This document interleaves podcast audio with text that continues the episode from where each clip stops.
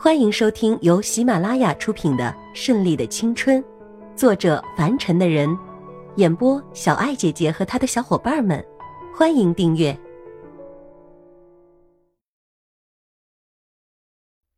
第三十四章，让我保护你。这边奥兰托恩正忙于对付叶世祖和千亿娇，可那边两个人却完全没有当回事儿。经历了这么多，叶世祖也已经做好了心理准备。最重要的事情就是陪自己心爱的女人去看席特兰亲自带海豚的表演。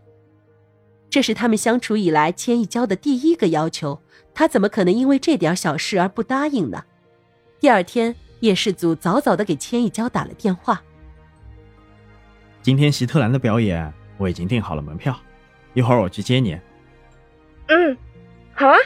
千亿娇不淑女的伸了个懒腰，丝毫没有将昨天的事情放在心上。满心的答应，但挂了电话之后又睡了过去。叶世祖听着还慵懒的声音，知道这个懒虫一定还没有起床，不禁心里觉得暖暖的。曾几何时，他这个冰块竟然也能够温柔起来了。等到叶世祖再来的时候，千亿娇倒也是起来了。看到叶世祖，老爷子也没有多说什么，只是让早去早回。看着宾利开出大门外，后面就有几辆车一起跟上，可以让他们没有顾虑。但是老爷子还是想的多了一些。看表演的人很多，叶世祖和千亿娇到了指定的位置坐好，看着席特兰手里拿着小鱼，喂了海豚吃了一条，然后用手摸着海豚的嘴巴向上抬起。海豚立马像是明白了一样，向上高高的跃起，然后做了一个优美的弧形，落入水中。台下的观众个个激动的拍手叫好：“真棒，真好，太厉害了！”喜欢吗？叶世祖看着千亿娇激动的样子，轻易的问他：“嗯，喜欢。如果能让我亲手摸摸它，我就更高兴了。”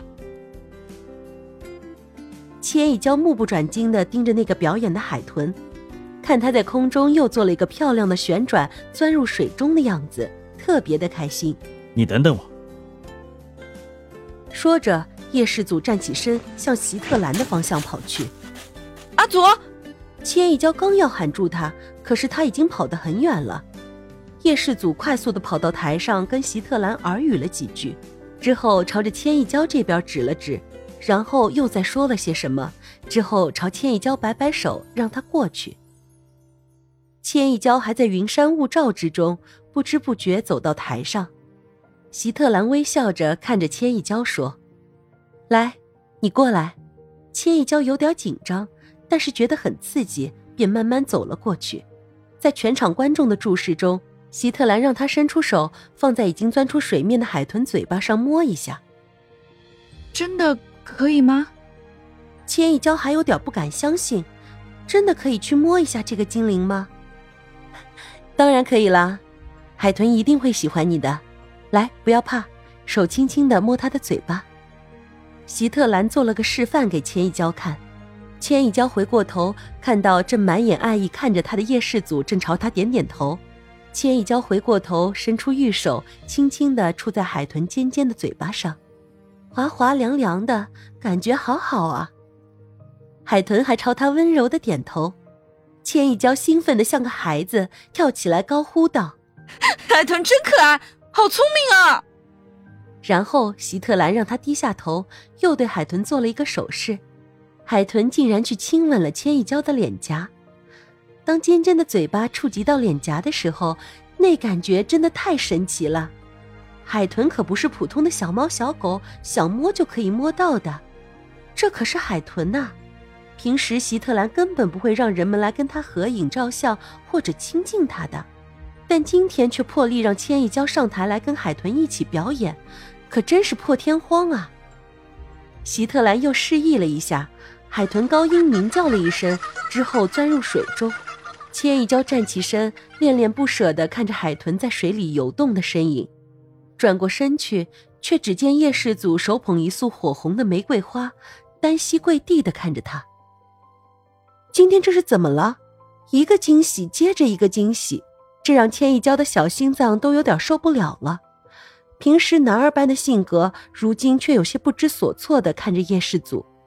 虽然想象过他们之间会有这一幕，而现在看着叶世祖终于准备向他求婚表白了，激动人心的时刻到了。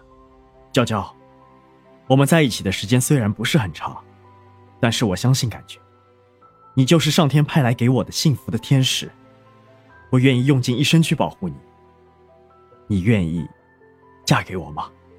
说话的时候，叶世祖稍显激动，到最后几乎有点颤抖了，双手捧着火热的玫瑰，看着一脸幸福的千一娇，等待着他的回答。虽然知道千一娇一定会答应，但叶世祖还是为了今天的求婚做了精心的准备。他不会理会外界还有他家里方面的阻力的。千一娇站在那儿，幸福的笑了。等了多少个日日夜夜。也是等了多少年了，等黄了树叶，等枯了花儿，笑着笑着流出了眼泪。只有他自己知道，这眼泪是甜的，是幸福的。自己自从妈妈去世之后，就很少再有这样的感觉了。台下的观众鼓掌叫好，对这个男人的勇气感到骄傲，被他的行为感动了。不少女人也带着羡慕、嫉妒的心情看着千一娇，好像是在说：“你不答应的话，我们就要投怀送抱到这个男人怀里了，你可不要不知好歹哦。”观众的鼓励还有自己心里的兴奋，就看到千一娇一脚向前踏过去，把叶世祖手里的花捧到自己的怀里，甜蜜的笑容都能渗出蜜来。难得娇羞的看了一眼叶世祖，说：“快起来吧。”人家答应你了啦！被火红的花束映衬出更加娇媚的脸蛋，浮现出一抹红晕。